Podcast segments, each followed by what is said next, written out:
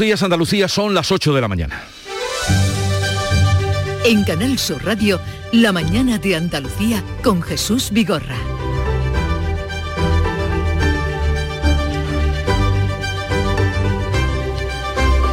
Hoy seguirá la investigación para saber qué le pasó a la joven de Alcalá la Real asesinada este martes por la noche. El autor confeso de su muerte, un joven de 22 años, continúa detenido en la comandancia de la Guardia Civil de Jaén. Ahí seguirá hasta que se agote el plazo legal de 72 horas antes de que pase a disposición judicial. Lo que sí ha terminado es la búsqueda de los marineros desaparecidos en Terranova, en Canadá. El gobierno de este país considera que las posibilidades de encontrar con vida a los 12 desaparecidos son nulas, pero la familia las familias todas piden al gobierno español que no se den por vencidos. Lo hace, por ejemplo, la familia de Juan Antonio Cordero, el primer oficial del EP desaparecido. Siguen sin llover y no hay previsión de que lo haga y los datos son cada vez peores. Ahora la Confederación Hidrográfica del Guadalquivir ha dicho que solo habrá la mitad de agua para el regadío si no llueve mucho y pronto. Y en cuanto a la pandemia, el público volverá a llenar al completo los estadios deportivos y pabellones cubiertos a partir del próximo 4 de marzo. De estas y otras noticias, noticias enseguida les ampliamos la información. La mañana de Andalucía. Social Energy. La revolución solar ha llegado a Andalucía para ofrecerte la información del tiempo.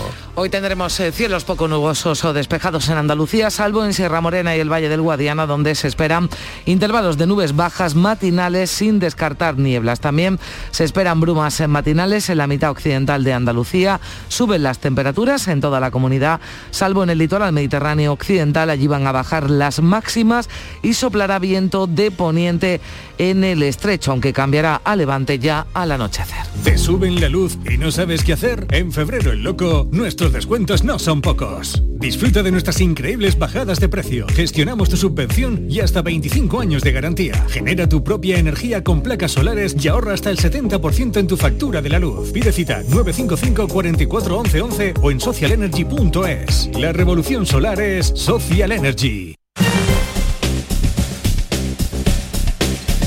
A conocer ahora cuál es la situación del tráfico en las carreteras de Andalucía. Conectamos con la DGT. Alfonso Martínez, buenos días. Buenos días. Hasta ahora en la red de carreteras de Andalucía tengan precaución en Cádiz de entrada y tráfico lento en la CA33 en San Fernando y en Córdoba en la 4 en el entorno del Arcángel dirección Madrid en Málaga. Circulación lenta en la A7 en, eh, la Cala del Moral y también en el entorno de Fongirola en sentido Cádiz y tengan especial cuidado en la 355 a la altura de Ojén y en Sevilla, de entrada a la capital hispalense por la A49 entre Castilleja de la Cuesta y Camas, en la A8057 y A8058 en San Juan de Arnalfarache y en la A376 en Dos Hermanas. En la ronda S30 circulación lenta en varios tramos, especial precaución en el puente de Centenario en ambos sentidos. Buenos días. En el sorteo del cupón diario celebrado ayer, el número premiado ha sido 68.678 68678. Asimismo, el número de serie correspondiente a la paga, premiado con 3.000 euros al mes durante 25 años, ha sido 35035. Hoy, como cada día, hay un vendedor muy cerca de ti repartiendo ilusión. Disfruta del día y recuerda, con los sorteos de la 11, la ilusión se cumple. La mañana de Andalucía con Jesús Bigorra. Noticias. Vamos a contarles la actualidad de este día que pasa por la atención que prestamos a la investigación sobre el asesinato de Jaula, la menor de 14 años de Alcalá la Real, que continúa. El autor confeso del crimen permanece detenido. Carmen Rodríguez Garzón. Sí, aún no está claro que se trate de un crimen machista. Se está investigando si víctima y asesino mantenían algún tipo de relación. En el Mirador de Andalucía anoche, Ángeles Carmona, la presidenta del Observatorio contra la Violencia de Género del Consejo del Poder Judicial, mostraba su preocupación por los asesinatos de chicas cada vez más más jóvenes y que son, por tanto, más vulnerables. Empiezan a tener relaciones afectivas a más temprana edad, cuando no tienen madurez suficiente para conocer eh, cuáles son los primeros indicios de la violencia machista Y aquí en Andalucía la directora del IAN, del Instituto Andaluz de la Mujer, Laura Fernández, ha insistido en la necesidad de educar en igualdad. Chicos, eh, menores de 18 años, que casi la mitad negaban la violencia de género. ¿no? Recordemos que los adolescentes y las adolescentes son reflejos de la sociedad en donde viven. Hay que hablar de las relaciones eh, sexuales o afectivos sexuales sanas. ¿no? Tenemos que acercarnos a la gente joven y hablar de la violencia de género y explicarles eh, que vivir en igualdad es interesante para ambas partes pero de momento se descarta o no se sabe que pueda ser un eh, crimen machista. ¿Qué sabemos de este terrible crimen, Alfonso Miranda Jaén? La Guardia Civil quiere aguantar las 72 horas legales para que el presunto autor pueda estar en dependencias policiales. Por eso los investigadores hoy jueves van a continuar tratando de esclarecer al máximo qué pasó en el intervalo de tiempo que transcurrió desde que las cámaras de seguridad del recinto de la mota le graban entrando en compañía de jaula hasta que minutos después el presunto autor del estrangulamiento de la chica de 14 años llama al servicio de emergencias 112 alertando de lo que acababa de hacer. La hipótesis más clara es que el chico de 22 años encontró casualmente a la menor cuando volvía a su casa y que pudo engañarla para que le acompañara al recinto de la fortaleza de la Mota. Además, con 15 años ya intentó una agresión contra una veinteañera en el carril bici de Alcalá la Real, que pudo zafarse de él. Por lo demás, en esta localidad de la provincia de Jaén se vive hoy el segundo día de luto oficial de los tres decretados por el Pleno Municipal en señal de duelo por la muerte de Jaula. Precisamente al final de ese primer minuto en el día de duelo oímos al alcalde de Alcalá Real decir la vida de una joven alcalaína de tan solo 14 años ha sido segada y con ello perdemos parte de nuestro futuro como sociedad. Alcalde de Alcalá Real, Marino Aguilera, buenos días. Hola, buenos días. Estamos con ustedes, desde luego, en esa sentencia que decía, perdemos todos, perdemos toda la sociedad. Sobre lo que nos contaba nuestro compañero Alfonso Miranda, ¿alguna novedad que usted nos pueda contar sobre la investigación o cómo ocurrieron los hechos? Bueno, ya lo que habéis comentado pues parece parece ser que, Jaula pues fue engañada eh, y llevada a la fortaleza de la mota con algún tipo de artimaña lo que dice la familia es que la chica se fue a casa de una amiga a hacer un trabajo para el instituto. Eh, en ese momento eh, la amiga le invita a salir con un tercer chico que le presenta a, este chico que al final cometería este terrible crimen. Y bueno, a partir de ahí todos son incógnitas, es verdad que van a la fortaleza de la mota por propia voluntad, eh, acceden al lugar de los hechos, pues parece que por propia voluntad, porque es una zona de difícil acceso, y bueno, a partir de ahí, ya dado que, el chico, el presunto asesino, eh, no quiere colaborar, no ha abierto la boca desde el momento que la Guardia Civil lo detiene, pues todos son incógnitas y habrá que esperar a ver el resultado de la, de la autopsia que ya ayer finalizó, según me dijeron, eh, para determinar otras circunstancias que rodean este terrible caso. Mm, lo que nos han contado también es que es un joven el que eh, se ha mostrado, además, autor confeso, que tenía antecedentes en la localidad. Sí, sí, eso era algo que teníamos dudas porque no es un registro que tengamos del ayuntamiento acceso, pero sí es verdad que hace unos años estuvo en el carril bici, eh, se acercó a una mujer y parece que, intentó tocarla o abusar de ella. Se ha dicho que tiene antecedentes por violación, yo creo que no simplemente por abuso, pero en todo caso sí que figura ese antecedente como menor de edad. Eh, bueno, que por desgracia se, ha manifestado ahora en otro hecho mucho más terrible. Eh, sí, alcalde, sí, ¿qué tal? Buenos días. Eh, usted dice que, o sea, podían conocerse, ¿no? No es que se lo encontraran de forma casual, ¿no? Parece que esta amiga le presentaría también a este, a este chico, ¿no? Y ya se conocerían mm, anteriormente, eh, víctima y asesino. A ver, estamos en una población no muy grande y claro, aquí la juventud tiene facilidad para conocerse y luego está pues, el efecto de redes sociales donde también todo el mundo de alguna otra forma contacta. Eh, eso ahora mismo es una hipótesis y bueno, imagino que la investigación judicial citará ahora a las personas, estas dos personas que estuvieron con ellos en las horas previas y se pueda determinar cómo se conocieron, pero vamos que estando en una población mm, relativamente pequeña, estamos una ciudad, la, ciudad de Alcalá la Real tiene 17.000 habitantes y la juventud tiene esa facilidad para conocerse. La familia se ha dicho que no tiene constancia alguna de que conociese Jaula a, a su, a su asesino, a su presunto asesino. Claro, le digo porque esto será determinante a la hora de establecer si se trata, que también se está investigando de un caso ¿no? de, de violencia machista, se ve una relación previa y anterior entre los dos. No, relación previa mm, difícil. Si, si surgió fue pues, con muy escaso margen de mm. tiempo, de días, y se, se conocieron evidentemente ellos no transmitieron nada a la familia o la familia no sabía nada, ¿no? Mm. Pero no, eso sí que es verdad que se descarta que tuviese algún tipo de relación sentimental previa y prolongada más o menos en el tiempo, eso está totalmente descartado.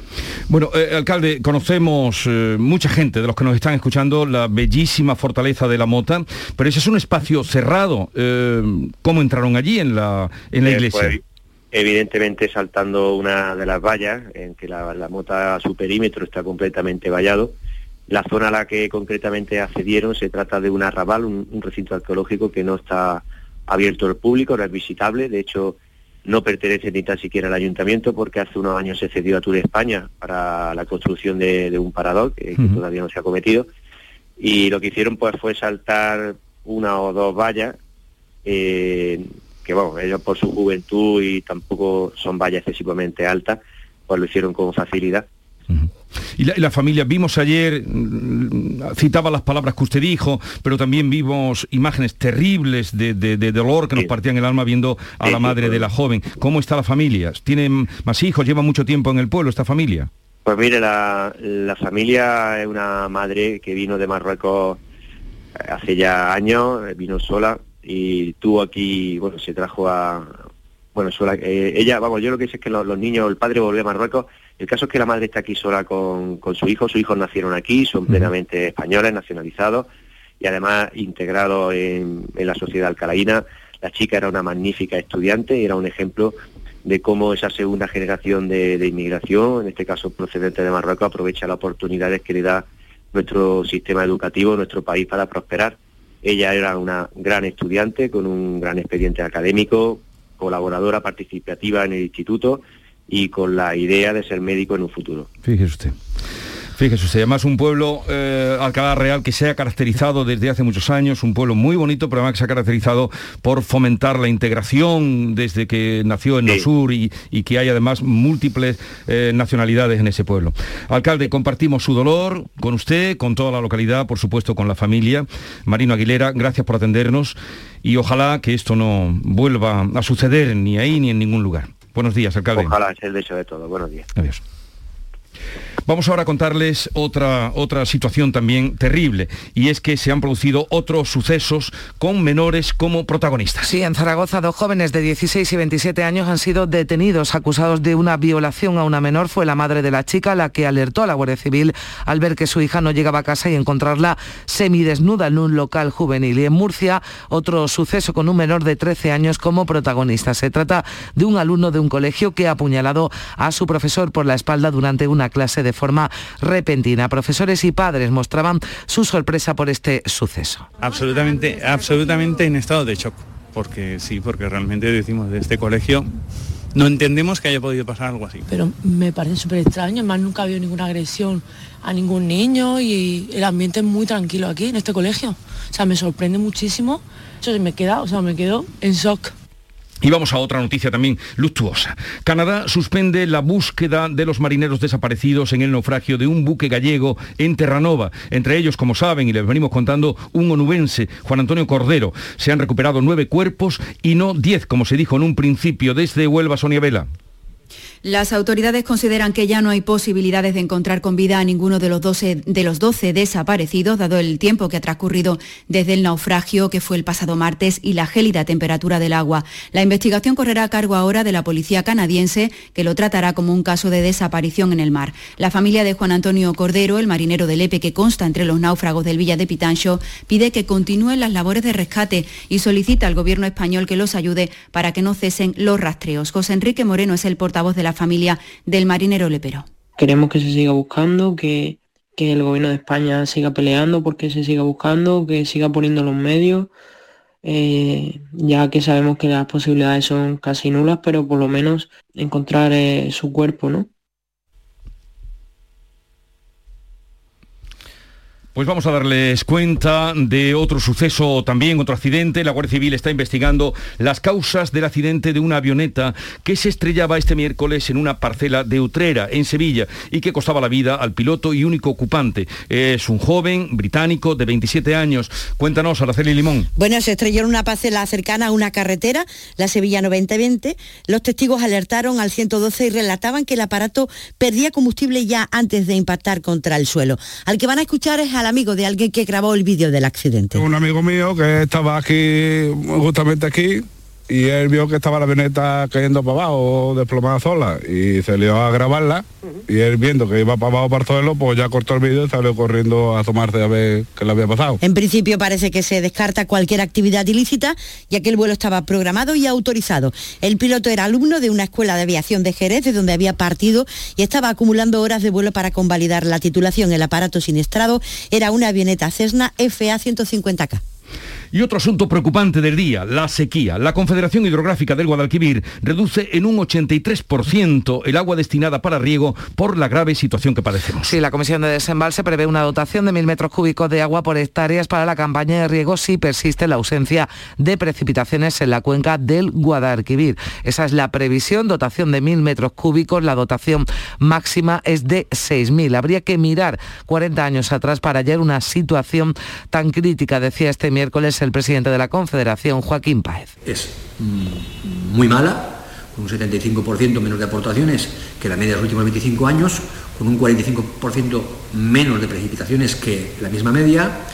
Desde COA, Juan Luis Ávila reclama ahora conocer la distribución del agua por cultivos, porque teme que algunos ni siquiera puedan sembrarse. Necesitamos saber cuándo se van a empezar a poder utilizar esos mil metros cúbicos, qué distribución va a haber por cultivo. Entendemos que en una situación como la que tenemos, con tan poca agua, no tiene sentido ningún tipo de modulación, es decir, que tiene que ser lineal por hectárea. De momento lo que sí está garantizado es abastecimiento humano para dos, tres años, el abastecimiento doméstico. Los modelos de predicción para este febrero apuntan a lluvias por debajo de la media, una situación subraya Luis Fernando López Cotín desde la Agencia Estatal de Meteorología que se va a repetir, atención, en los próximos meses. Déficit de precipitaciones, mm, mirando hacia atrás con los datos recogidos y déficit de precipitaciones o escasez de precipitaciones o precipitaciones por debajo de lo normal las esperadas para los próximos meses. Estarían por debajo de lo que serían habituales para esta época del año. Con lo cual las precipitaciones de invierno pues parece que se van a quedar cortas con respecto a, a lo normal, ¿no? Y vamos ahora a dar cuenta de la evolución del COVID. La tasa de incidencia baja de los 500 casos por 100.000 habitantes en Andalucía. Se sitúa en 493, es el dato más bajo desde el 21 de diciembre. En el conjunto de España la incidencia acumulada del COVID también baja y se queda a las puertas de los 1.000 casos por cada 100.000 habitantes. En un mes la tasa ha caído 2.000 puntos y con este escenario los eventos deportivos van a recuperar el 100% de los aforos a partir del fin de semana del 4 de marzo. Lo anunciaba la ministra de Sanidad tras la celebración del Consejo Interterritorial de Salud con el mantenimiento de todas las medidas que hemos ido acordando en acuerdos anteriores, es decir, uso obligatorio, como saben, de mascarilla, eh, no fumar ni tampoco pues comer ni beber.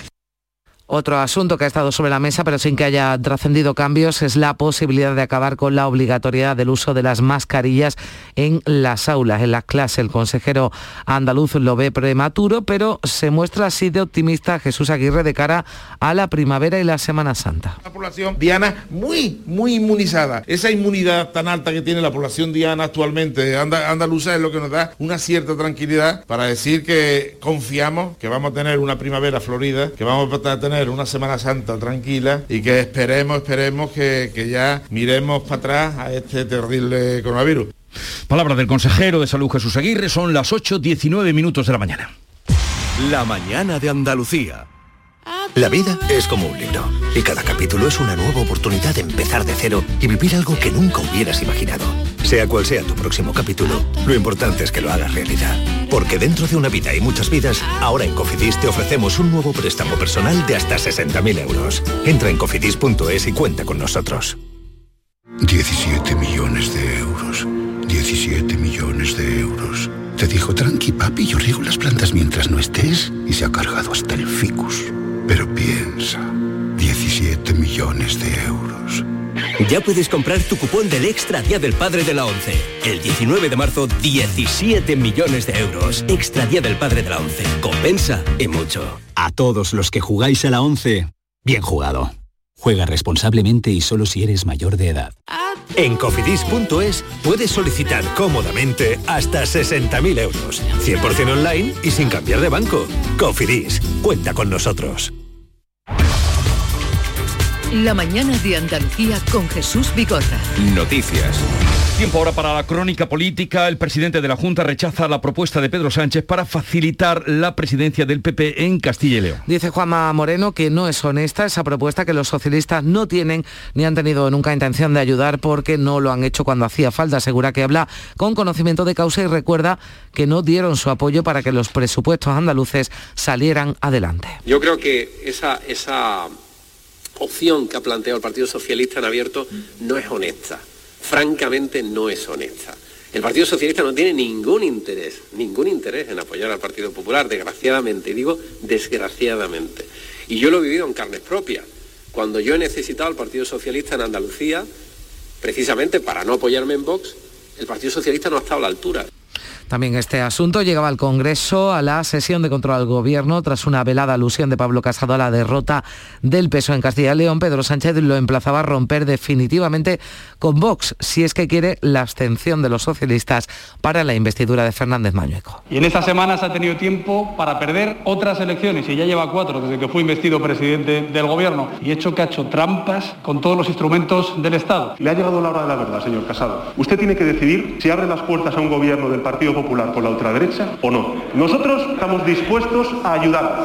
Santiago Abascal ha vuelto a poner sobre la mesa las condiciones de Vox para facilitar un nuevo gobierno de Mañueco que este lunes comienza su ronda de contactos para la investidura. Vox tiene el derecho y el deber de formar parte del gobierno en Castilla y León y si ese derecho no se respeta, pues Vox votará en contra de cualquier investidura.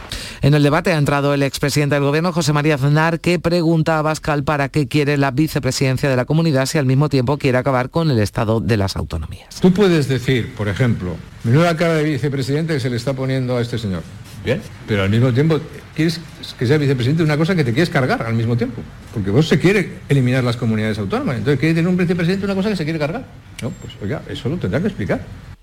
Pues bien, en Andalucía dicen los de Abascal que insistentemente han venido pidiendo elecciones anticipadas que se convoquen ahora cuando se pueda. Sí, ante un escenario similar al de Castilla y León, decía Manuel Gaviral, portavoz de Vox en el Parlamento andaluz, ve viable un pacto con el Partido Popular, dice, con tal de garantizar que nunca gobierne el PSOE. Lo que sí quiero trasladarle con el mensaje del cuando quiera es que nosotros vamos a estar preparados para las elecciones, sea el mes que sea. Lo que no sabemos y tenemos serias dudas es si ellos están preparados para el escenario que se va a plantear después de las elecciones. Y por eso pensamos, y ayer vimos la prueba, Marín y con Bendodo, de que tienen cierto temor al resultado de las elecciones y por eso quieren dilatarlas un poco más en el tiempo. Los populares piensan que a Vox se le está haciendo larga la legislatura. José Antonio Nieto les ha pedido coherencia y que regresen al sentido común. Hicieron una apuesta de todo o nada por conseguir elecciones y, y, va a ser nada. El problema es que cuando tú oyes permanente, permanentemente a los andaluces pidiéndote respuestas de cómo llegar a final de mes, tienen un partido que lo único que le preocupa es cómo llegar al final de la legislatura. Oiga, pues ese no es el problema que hoy tiene Andalucía. Será el problema de Vox. Desde el PSOE, la portavoz María Márquez ha pedido al gobierno andaluz, al gobierno de PP y Ciudadanos, que les dé carpetazo. Pactó por el sillón con la extrema derecha y fue el primero en hacerlo en toda Europa después de tres años de ver que han blanqueado y han engordado a la extrema derecha, tiene una oportunidad maravillosa para que de la misma forma que fue el primero en abrirle la puerta, pues que sea el último en cerrársela y la líder de Adelante Andalucía, Teresa Rodríguez, aprovechará el día 28 de febrero, Día de Andalucía, para impulsar una coalición andalucista de cara a las elecciones autonómicas. Coalición al margen de Unidas Podemos, organización que está negociando la unidad de la izquierda a través de mediadores para lograr una papeleta única de cara a las elecciones andaluzas. La decisión se produce después de que Teresa Rodríguez anunciara que para continuar la negociación para esa unidad de la izquierda era condición que los diputados expulsados del grupo de Adelante por transfugismo sean restituidos. El Partido Popular ha desmentido en un comunicado la información que publican hoy el diario El Mundo y el Confidencial. Informan desde anoche de un supuesto espionaje del partido al hermano de la presidenta de la Comunidad de Madrid, Isabel Díaz Ayuso. Altos cargos del PP próximos a Génova habrían encargado una investigación para acreditar un posible cobro de comisiones por parte de su hermano a cambio de contratos públicos. El alcalde José Luis Martínez Almeida habría tenido conocimiento de este supuesto espionaje. Hoy va a dar explicaciones, lo va a hacer esta mañana en el ayuntamiento. Destacamos del panorama internacional que Rusia mantiene que no tiene planes de invadir Ucrania. Insiste en que está retirando tropas y muestra imágenes de sus tanques saliendo de la península de Crimea. Pero a la OTAN no le constan ni las imágenes ni el repliegue militar y Estados Unidos afirma que Rusia ha desplegado 7.000 soldados más en la frontera. Los 30 ministros de defensa de los países que integran la alianza han acordado reforzar la presencia de tropas en Rumanía y Bulgaria. La ministra Margarita Robles, que asiste a esa reunión, ha señalado desde Bruselas que el riesgo de invasión persiste. No hemos visto que haya habido una desescalada por parte de Rusia, pero la amenaza de invasión está ahí Así que máxima esperanza en las vías diplomáticas, pero al mismo tiempo decirle firmemente a Rusia que no podemos aceptar ningún tipo de imposición que restrinja la soberanía de Ucrania ni de ningún otro país. Vamos ahora a un asunto más festivo y cultural, porque el Ballet Nacional de España abre hoy la vigésimo sexta edición del Festival de Jerez, recordando a Antonio Ruiz Soler, conocido artísticamente como Antonio el Bailarín, una de las figuras más completas de la danza española. Jerez, Pablo Cosano. Pues sí, eh, Jesús, se abre hoy el festival, se sube el telón con esa representación dos días del Ballet Nacional de España con coreografías de Antonio el Bailarín. Por delante tenemos varios días hasta el día 5 de marzo con 45 espectáculos, más de 50 cursos, 13 estrenos absolutos en este Festival Internacional y 6 estrenos en Andalucía. Esta en red de emisoras, Canal Sur Radio, Radio Andalucía Información y Canal Flamenco Radio le va a llevar hasta las casas de nuestros oyentes todo lo que acontezca en el festival, con un equipo liderado por Manolo Curao, con más de 40 años de experiencia en esto del flamenco y tenemos por delante, como decimos, un par de semanas de Festival Internacional, una de las citas flamencas más importantes del mundo. Cierra, por cierto, Antonio El Pipa, que también va a estrenar, para el estreno absoluto de un nuevo espectáculo. Suerte y arte para toda, todo ese festival. Y anoche tenía lugar la gala Sabores de Almería en Vera, con la presencia de David Bisbal, María Jesús Recio. Sí, porque David Bisbal es el embajador de la marca Gourmet de Sabores Almería, fue el encargado de dar la bienvenida a 68 nuevas empresas que se han adherido a esta propuesta, que apuesta por el kilómetro cero, la sostenibilidad, una de las más reconocidas de España. Muchas de sus amistades preguntan a Bisbal por la gastronomía de Almería. Esta es su respuesta con saludo incluido al final para Canal Sur Radio, al que siempre muestra su cariño. Una vez que están aquí, dice, oye, mm, me ha encantado este lugar maravilloso que me recomendaste y además ahora disfruto de la gastronomía también de Almería, de sabores de Almería. Y eso me gusta muchísimo. Os quiero un montón. El presidente de la Diputación, Javier Aruelano García, hizo además un anuncio, la presencia de Sabores Almería por primera vez en una de las citas gastronómicas más importantes del mundo, SIAL, el Salón Internacional del Gourmet, que se celebra en París. La cita será el próximo mes de octubre.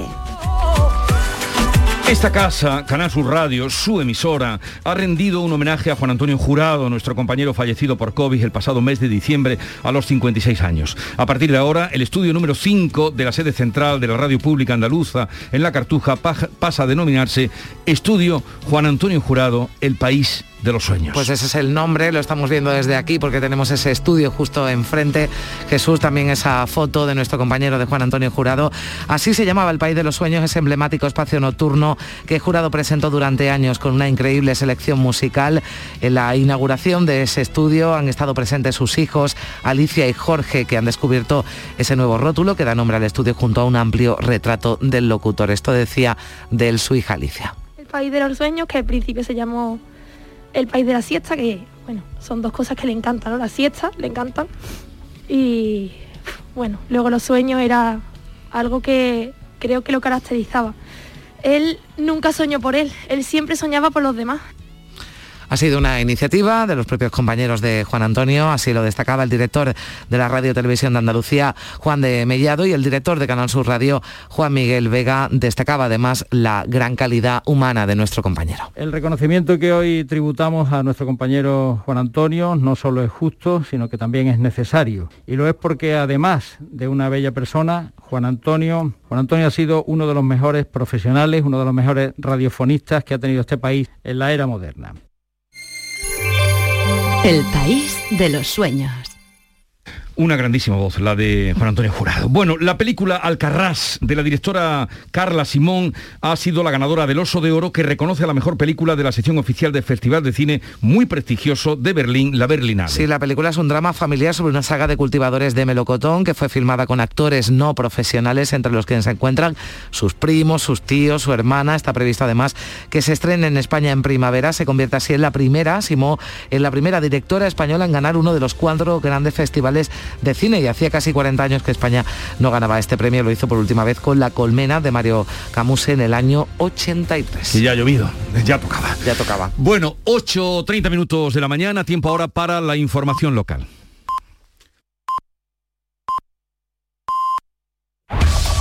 En la mañana de Andalucía de Canal Sur Radio, las noticias de Sevilla. Con Araceli Limón. A esta hora de la mañana quedan todavía dos kilómetros de retenciones en la A49 en la entrada a Sevilla por Huelva, un kilómetro en la de Coria, otro en la de Utrera y uno en el Centenario sentido Cádiz. Tráfico también es intenso en las entradas a Sevilla por el Alamillo, por la Avenida de Andalucía, por La Palmera, por Juan Pablo II y en la Ronda Urbana Norte a la altura de San Lázaro, en ambos sentidos. Y es un importante día para los equipos sevillanos en la Europa League, así que vamos con la información de los deportes. Automóviles Berrocar, más de mil coches de todas las marcas y modelos. La mejor garantía del mercado, inmejorable financiación, sin sorpresas de última hora y con total transparencia para que la compra de tu nuevo coche una decisión inteligente. 50 concesionarios Berrocar y más de 700 talleres concertados en territorio nacional. Entrega a domicilio totalmente gratis. GrupoBerrocar.com Iberfurgo. El alquiler de furgonetas con una nueva y variada flota de vehículos industriales en Sevilla les ofrece la información deportiva. Nuria Gaciño, muy buenos días. Muy buenos días. Comienza hoy los 16 avos de final de la Liga Europa, partido de ida en el que el Betis visita al Zenit de San Petersburgo a las 7 menos cuarto de la tarde y el Sevilla recibe al Dinamo de Zagreb a las 9 de la noche. El Betis intentará no echar en falta las bajas de sus dos hombres más importantes, Sergio Canales y Fekir, y en el Sevilla hoy conoceremos la lista de convocados a la espera de ver cómo evolucionan algunos de los tocados como Martial y el Tecatito Corona. ¡Guau! ¡Vaya furgoneta! La he alquilado en Iberfurgo. Está súper nueva. No parece de alquiler. Ya, en Iberfurgo disponen de una flota en perfecto estado y te ofrecen presupuestos a medida. En Iberfurgo somos expertos en alquiler de furgonetas de carga, pasajeros y carrozados. Visítanos en iberfurgo.com o en Sevilla en el Polígono Industrial Parsi. Y ya que estamos hablando de deportes, en Sevilla se está preparando la maratón que se correrá el próximo domingo. Se han presentado las camisetas que llevarán los corredores, serán amarilla y color coral, y también la medalla que recibirán todos los participantes que crucen la línea de meta en el tiempo establecido. Es un homenaje a los 170 años del puente de Triana, tal como explica el delegado de deportes. Esta es la medalla que van a recoger los finishers de la Maratón de Sevilla que se va a celebrar este próximo domingo. Este año es en conmemoración del 170 aniversario del Puente de Triana, uno de los espacios más reconocidos y más emblemáticos de la ciudad de Sevilla. Estamos hoy en otro día completamente primaveral. Las temperaturas llegarán a los 23, 24 grados este mediodía.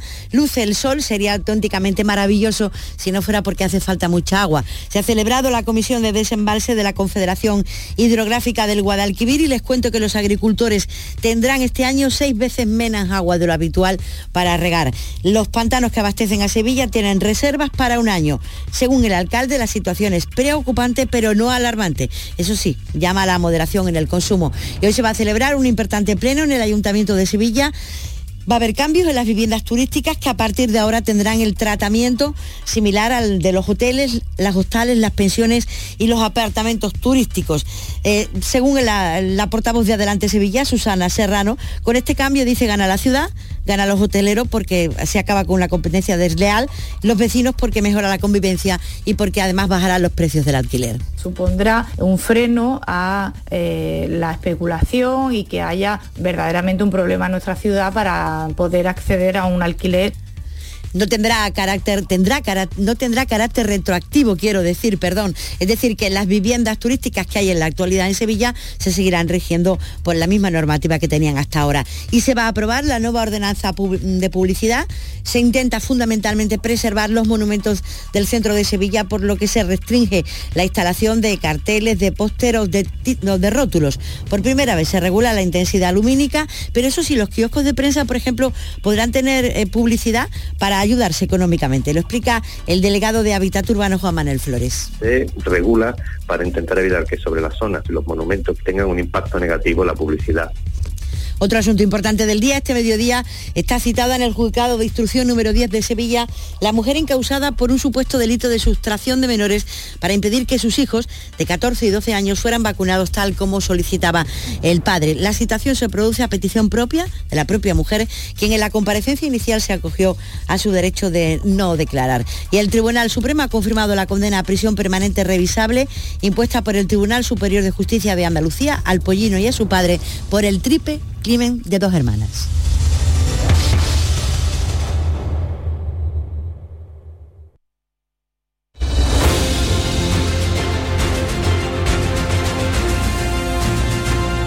...8.35 minutos de la mañana sintonizan Canal Sur Radio, esto es La Mañana de Andalucía y enseguida entramos en tertulia, conversación sobre la actualidad, hoy con Silvia Moreno, Héctor Barbota y Pepe Landi.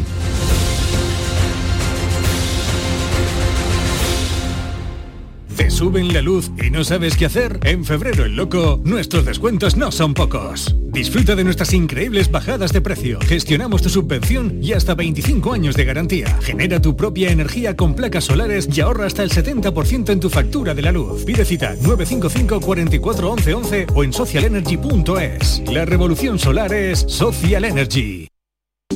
Buenos días. En los tres sorteos del triplex de la 11 de ayer, los números premiados han sido 827 827 11 011 y 994 994. No olvides que comprando Lotería de la 11 colaboras con una gran labor social. Pídele el triplex de la 11 a tu vendedor, también en puntos de venta autorizados o en juegos11.es. En la 11 nos mueve tu ilusión. Que tengas un gran día. En Canal Sur Radio por tu salud, responde siempre a tus dudas. Niñas y niños con altas capacidades, ¿cómo se detectan? ¿Qué atención necesitan? ¿Cómo encauzar esas capacidades? Hoy en el programa analizamos las altas capacidades con los mejores especialistas y tus preguntas en directo. Envíanos tus consultas desde ya en una nota de voz al 616-135-135. 616-135-135 por tu salud. De lunes a viernes, desde las 6 de la tarde, con Enrique Jesús Moreno. Súmate a Canal Sur Radio, la radio de Andalucía.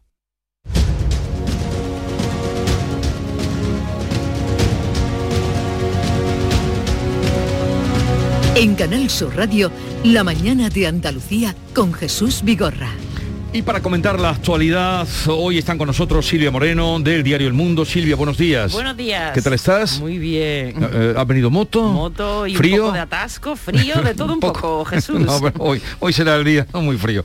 Ah, también está con nosotros oh, Pepe Landi de La Voz de Cádiz. Buenos días, Pepe. Hola, muy buenos días, ¿qué tal? ¿Qué tal por Cádiz? Muy bien, muy bien. Fresquito, no llueve, no llueve, Mm, ya, no llueve, ya. no llueve por ningún sitio, pero bueno. Y, y bien que lo sentimos. Bueno, pues eh, Silvia, Pepe y Héctor Barbota, delegado del Ideal y el Sur en Sevilla. Buenos días, Héctor. Hola, buenos días. ¿Tú qué tal? Muy bien, ya eh, la, la sexta, el fin de la sexta ola se ha traducido en el comienzo otra vez de los atascos. Hemos tenido hemos tenido falta de atascos por, por la sexta ola y ahora el, el mejor indicador de que van las cosas bien es que vuelven los atascos habituales. Bueno, un segundo porque entre los temas que vamos a comentar está indudablemente esa información que ha dado Canadá que suspende, lo ha dicho, mm, de manera definitiva la búsqueda de los 12 marineros desaparecidos en aguas de Terranova y entre ellos se encuentra un marinero del EPE que estaba a punto, meses le quedaban para jubilarse como le venimos contando. José Enrique Romero es portavoz de la familia del pescador desaparecido, su nombre es Juan Antonio Cordero.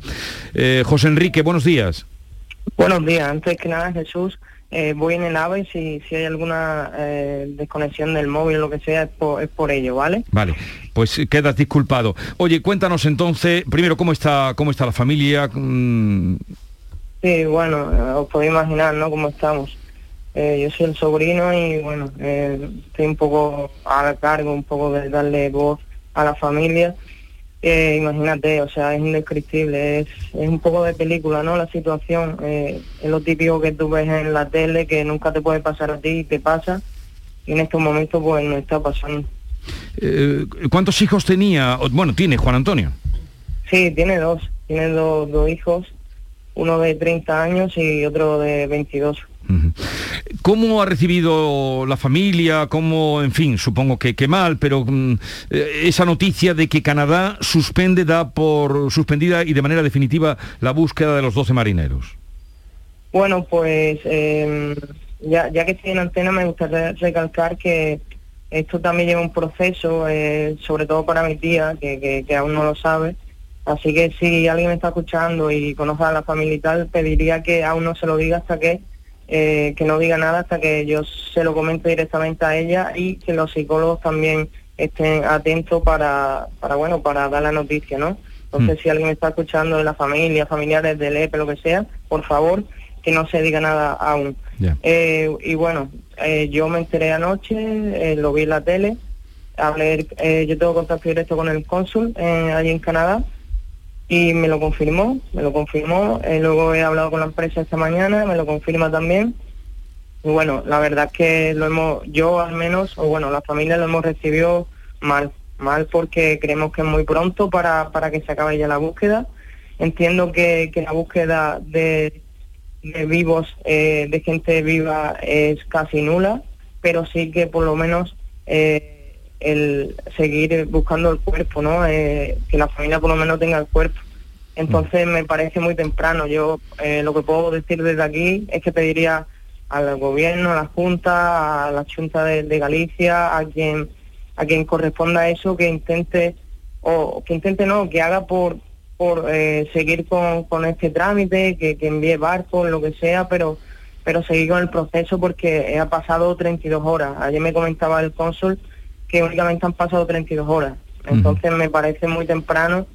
Yo entiendo que es otro país, que al final no son sus compatriotas tal, pero yo creo que, que se debería seguir intentándolo, ¿no?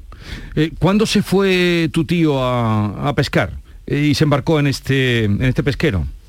Sí, eh, él se fue el día 23 de, de enero para, para allá y, y eso hasta, hasta, hasta ahora.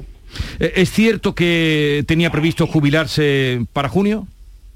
Sí, sí, sí, él, eh, los marineros hablan de mareas y él iba a echar una marea ahora, eh, que terminaba el periodo, venía al EPE otra vez, no sé, él echaba 15, 20 días en casa y se volvía ahí y esa era la, última vez. Él siempre pues es una persona de hacer planes y tal y, y ya, ya soñaba con, con esa jubilación, también una persona que eh, ha estado en la mar un poco forzoso, sabemos que la gente de, de la costa eh, por tradición familiar o por los padres tal, al final tú trabajas eh, en los barcos, pero a él nunca nunca le ha gustado, ¿no? Entonces estaba deseando deseando terminar. O sea, nunca le había gustado, estaba deseando terminar. Ah, ¿Se había embarcado antes eh, para pescar en esta zona o...? mm, Sí, él en Canadá lleva tres años. Anteriormente había estado mucho tiempo en Mauritania, en África, pero en Canadá sí lleva tres años eh, eh, en esta empresa además. Oye, ¿sus dos hijos que nos has dicho que tiene son pescadores también o no? No, no, no. eh, los hijos, uno es profesor de, de instituto y el otro está estudiando en Granada una carrera. ¿Ha- ¿Había tenido en su experiencia, en sus muchos años como marinero, algún problema, algún naufragio? No, nada, nada, nada, nada. Eh, sabemos que, que el, el tema de la mar es muy complicado, que siempre hay algún susto. Incluso mi padre también se dedica a ello, pues me ha comentado estos días que siempre hay algún susto, tal, pero él, él nada, la verdad. Eh, las aguas quizás donde él trabajaba anteriormente eran más tranquilas, eh, diferentes, ¿no?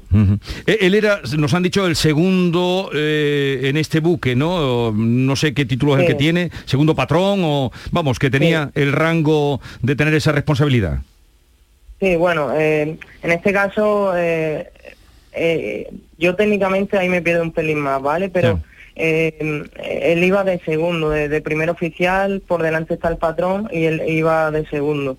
Responsabilidad en este caso, yo lo he comentado con mi familia, con mis padres, con gente de la mar. En este caso es el patrón, eh, el, el, El- el máximo responsable. eh, El, el máximo responsable. Al final, él eh, eh, se sigue o seguía directrices, ¿vale? Pues eh, querido José Enrique Romero, portavoz de la familia, sobrino de Juan Antonio Cordero, desaparecido tan lejos de su lepe natal. Eh, gracias por atendernos y Jesús, perdona, dime, sí. dime. Yo, yo quería recalcar un poco lo que he dicho, ¿no? Que, que las instituciones sigan un poco hablando con Canadá, que, que España eh, siga, perdón, que siga hablando con, con Canadá. Y sobre todo también quiero recalcar una cosa que, que, me ha llamado un poco la atención y, ya que estoy y tengo la voz aquí en Canal Sur, me gustaría decirlo. En cuanto a las instituciones, eh, nadie se ha puesto en contacto con nosotros, excepto el alcalde de Lepe, Juan Manuel González.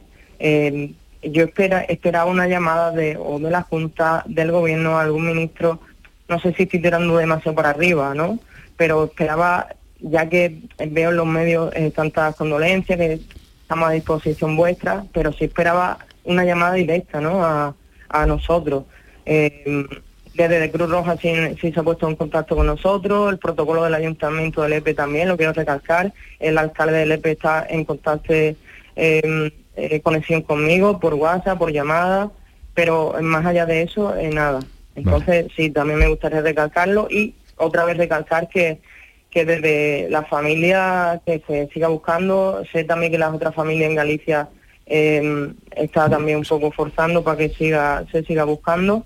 Y bueno también eh, no sé si me estoy extendiendo pero eh, yo sé que toda la familia está en Galicia nosotros estamos en Huelva nos sentimos también un poco solos en ese sentido entiendo que bueno que allí está digamos lo lo más eh, lo más familiares no Eh, pero bueno nosotros también nos sentimos un poco que, que- que necesitamos también el apoyo no así que nada eso eso quería decir Pues nada, en todo tu derecho y nos conmueven tus palabras. José Enrique Romero, eh, sobrino de Juan Antonio Cordero, ya que vas en el AVE, pues buen viaje, en lo que nos necesites, aquí estamos. Un abrazo. Un saludo. Venga. Hasta luego. Bueno, bueno, eh, ha dicho algo, bueno, ha dicho varias cosas muy significativas.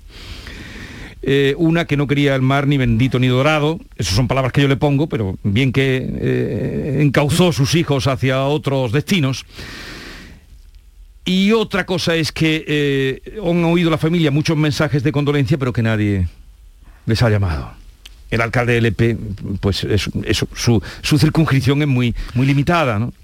A mí me, me sorprende y me sorprende desagradablemente ¿eh? que, que haya esta falta de, de sensibilidad con la, con, la, con la familia. Yo no sé si, evidentemente, esto es algo que corresponde al Ministerio de Exteriores, ¿no? Y yo no sé si ahí habrá algún protocolo de algún tipo para cuando suceden accidentes de este tipo fuera de- del territorio nacional. Pero me parece una cosa, realmente estoy sorprendido. Sí, porque públicamente los mensajes de todo el mundo van en otro sentido, ¿no? En los medios de comunicación, en las redes sociales, todos han expresado, ¿no? Su consternación, su apoyo, pero hombre, aparte de las redes sociales, también hay que hacerlo. Aparte con- de los tweets, aparte de los tweets, hay que hacerlo con la familia y hay que y hay que ponerse a disposición de ella. Y en estos momentos tan complicados, ¿no? Cuando llegan informaciones de Canadá, se ha suspendido la búsqueda, pues qué menos que algún representante del Ministerio de Exteriores, ¿no? Que se pusiera en contacto con ellos, que le explicara cuál es la situación. La verdad que es bastante sorprendente porque públicamente a través de las redes sociales parece todo lo contrario. Ya. La, la era de la era del, del postureo mm, trasladada a una tragedia a la que es muy difícil enfrentarse, es muy difícil al final dar la cara en, en el terreno personal, mm, bajar al, al- al- lugar del dolor y hablar con la familia y asesorarla, porque ponerse en su lugar es terrible, la distancia, la, la- la complicación burocrática, administrativa, el no saber que, no, no saber no solo qué sucede, que, que puede que sea lo más terrible, aunque todos intuyamos ya el, el- el final inevitable, pero mm, no saber tampoco cómo mm, puede manejarse una familia mm, común como las nuestras en una situación tan complicada internacional. En fin, y luego la- las terribles, las terri- horribles situación eh, eh, climatológica. Yo creo que esta mañana me hacía una idea de, del escenario al que se enfrentan no solo los pescadores, sino también los equipos de rescate. es muy difícil, es muy duro ahora ponerse en la piel de, de esos equipos de rescate, de esos responsables que deben decidir si, si la búsqueda sigue o no, pero es que esta mañana he escuchado a un experto decir que si alguien cae al agua en esa zona del mundo, mm, se calcula que resiste entre 3 y 10 minutos a la hipotermia. Sí, o sea sí, que hecho- estamos en un escenario tremendo. Sí, que, o- que otra cosa también, lo que pasa es que después de lo que pasó ayer, cuando dijeron que había, eh, que eran nueve los desaparecidos y luego son diez, exactamente, eh, sí. estas cosas hay que dejarlas, pero también se ha dicho que solo había dos eh, lanchas salvavidas, no sé si lo habéis oído, que solo había dos botes salvavidas en un barco de 24 personas. Claro, esa, esa petición de explicaciones, de, de aclaraciones y esa presión que pide la familia a ver si se puede insistir, mm, es, el, exactamente el campo que deberían estar asumiendo las instituciones, el Ministerio de, de- Exteriores, el Gobierno, la, Junta, la- las administraciones, mm, todas prestar ese servicio de, de- de vínculo, de puente con, con las autoridades canadienses e intentar que, mm, que el rescate, aunque fuera, ya, lo- ya lo ha dicho la familia, de, de los cadáveres, pues, pues se, se intentará prolongar un poco más, a pesar de la dificultad terrible eh, que hay que reconocer. No, Y además en el caso de la familia eh, del EP, eh, al ser la única, eh, la mayoría de los familiares están en Galicia, y entonces yo entiendo bien lo que nos explicaba el sobrino eh, en la entrevista, que se sienten todavía más desasistidos, porque Sí. allí todas las familias están más arropadas, están juntas, quizá les llega la información de manera más directa, pero Claro, las familias... ellos están aquí completamente colgados. Y, y ahora la segunda pregunta, y luego vamos con muchos temas que hay hoy. Eh, ¿Qué hace a un hombre? No, no sé el sueldo, a lo mejor tenía que haberle preguntado por cuánto estaba trabajando allí su tío, si es que lo sabía, pero ¿qué lleva a un marinero eh, con años de profesión, de lepe, a ir a pescar fletán allí, tan lejos? Yo creo, eh, ayer No hay nada aquí, no, no. Pues- Así estamos. Eh, perdón que te he interrumpido no, esto no, cuando no. tú ibas a, a coger tu, es que- es que- tu reflexión. No, es que yo ayer escuchaba tú que ayer hacías tú la misma, la misma pregunta. Sí, porque me la sigo preguntando. Sí, y, y solamente ahí, ahí tengo un sentimiento contradictorio, ¿no? Porque por un lado es verdad que lo ideal sería que, que- que nuestros pescadores pescaran por aquí. También es cierto que aquí nuestros caladeros eh, no están, digamos, de la mejor de la mejor manera. Generalmente tienen que ir a pescar a, hay que hacer acuerdos con, con Marruecos, hay que irse a África, a, estos destinos. Y, eso sería la, la parte negativa.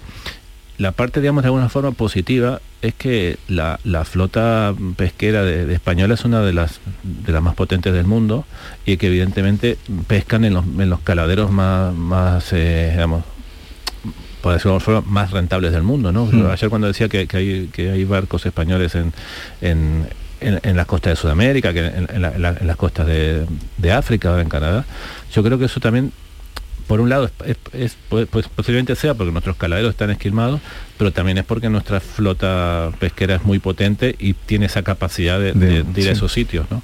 Sí, además el, el barco que ha naufragado, ¿no? Todos coinciden en que tenía la última tecnología, que era una, embar- eh, un- una embarcación muy, muy a la última, ¿no? Y entonces todo eso, todo eso también es tecnología de aquí, que, que es quizá la única parte buena de, de la historia, pero la- lo- los marineros que se echan a la mar sin mucha vocación, porque es un trabajo muy duro en el que tienes que estar meses fuera de tu casa, atravesando unas condiciones eh, complicadas. Eh, uno de los, de los desaparecidos ya sufrió otro naufragio, uno de los marineros gallegos Sí. que está ahora Sí, el- desaparecido. El que cuenta hoy Ricardo. El que- cuenta hoy Antonio Lucas. Antonio Luca en el mundo cuenta, cuenta la historia de este eh, de Ricardo Arias García, un marinero de los que están ahora desaparecidos, que en el año 2000 ya sufrió otro naufragio en el que fue el único superviviente y fallecieron sus 12 eh, compañeros. En fin, es un trabajo muy duro en el que se exponen a muchos riesgos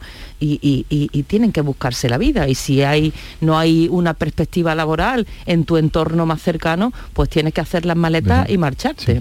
Claro, eh, la explicación creo que nos damos más, no sé si más sencilla, espero que no la más simple, es que es la falta de alternativas la que lleva a una persona sin ningún tipo de, de, mm, eh, vocación y de entusiasmo, si se puede utilizar ese tipo de términos en, en este asunto, pues, pues, a llevar una vida tan, tan dura, psicológicamente tan dura, ¿eh? porque los que, los que vivimos en, en zonas de mar y siempre hemos tenido conocidos y, Mm. vecinos que mm, bien con la marina mercante, bien con la marina pesquera, sabemos que el, el desgaste psicológico es tremendo, ¿eh? el familiar y el social es, es muy duro.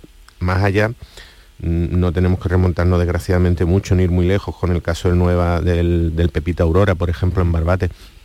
Sabemos que el, que el mar o la mar, como, como le llaman ellos, siempre se va a cobrar eh, alguna vida, mm, ya decía Silvia, ya sea el barco mejor, pero hay que intentar que, la- que las condiciones técnicas sean siempre las mejores y la capacitación técnica sea siempre la mejor, pero el mar siempre se va a cobrar alguna vida. Ellos lo saben, sus familias lo saben, todos lo sabemos, nos acordamos mm, de tragedia en tragedia, pero una situación muy dura. No hay alternativa, quizás para los que tenemos más de 50 años, el mercado laboral ya lo que, no, lo que nos ofrece es o, o aferrarnos a la actividad que tenemos, sabemos que no hay ninguna posibilidad de cambio, ninguna posibilidad de supervivencia económica fuera de lo que estamos haciendo. Y, y en ese en ese drama, en esa situación estaría estaría este hombre. En fin, eh, sí, yo, Héctor, eh, quiero además, a ver si en próximos días, eh, cuánto se cobra o si no hay trabajo en los puertos de Andalucía, o cuánto se paga, o cuánto se cobra por ir allí tan lejos, porque son muchos. Dice que había trabajado Andrés en Mauritania, eh, quieras que no, está un poco más, más cerca, o nos parece más cerca. Sí, pero, Pero, eh, está la cosa muy mal, eh, La- lógicamente, de trabajo aquí, sí. Los caladeros de esa zona de, Terranova, eh, donde se pesca el fletán, que es un, es un, es un producto que se demanda mucho en, en Japón, según tengo entendido, eh, los eh, pesqueros españoles están allí hace mucho tiempo. Me acuerdo hace bastante tiempo, hace más de 20 años que tuvimos un, un- Cuando- un- cuando la crisis del fletán, un conflicto ¿no? diplomático exactamente con Canadá, ¿no? Y yo, ahí- yo me enteré que había existido un, pesca, un Que pescado flet- ahí nos entramos todos. de- que. Y luego, con respecto a lo que habláis del barco, la verdad es que, aparte de esa noticia que ha salido, que solo tenía dos eh, balsas, eh, que eso habrá que, también que confirmarlo, eh, cuando han salido las imágenes del barco, era un barco eh, muy... Sí, parecía potente. ¿no? Potente, un barco no la se veía... tecnología, no se Sí, sí. veía una, ¿no? una embarcación de, de- de poca monta, todo lo contrario. Eh, bien, esperaremos a ver qué, qué ocurre eh, con, esta, con esta situación que nos describía el, el sobrino. Eh, vamos a hablar, estamos ya para llegar a las nueve, pero después hablaremos por una primera impresión al hilo de ese asesinato mm, de una niña, 14 años, en Alcalá Real, que Bueno. se producía el martes por la noche. Nos quedamos todos conmocionados porque es que lo, dramático, lo, sorprendente, lo alarmante de esta situación es que la, la fallecida, la víctima, tiene solo 14 años. Y hace una semana en Murcia también hubo un caso de violencia de género en la que la víctima tenía, era también menor de edad, tenía 17 años.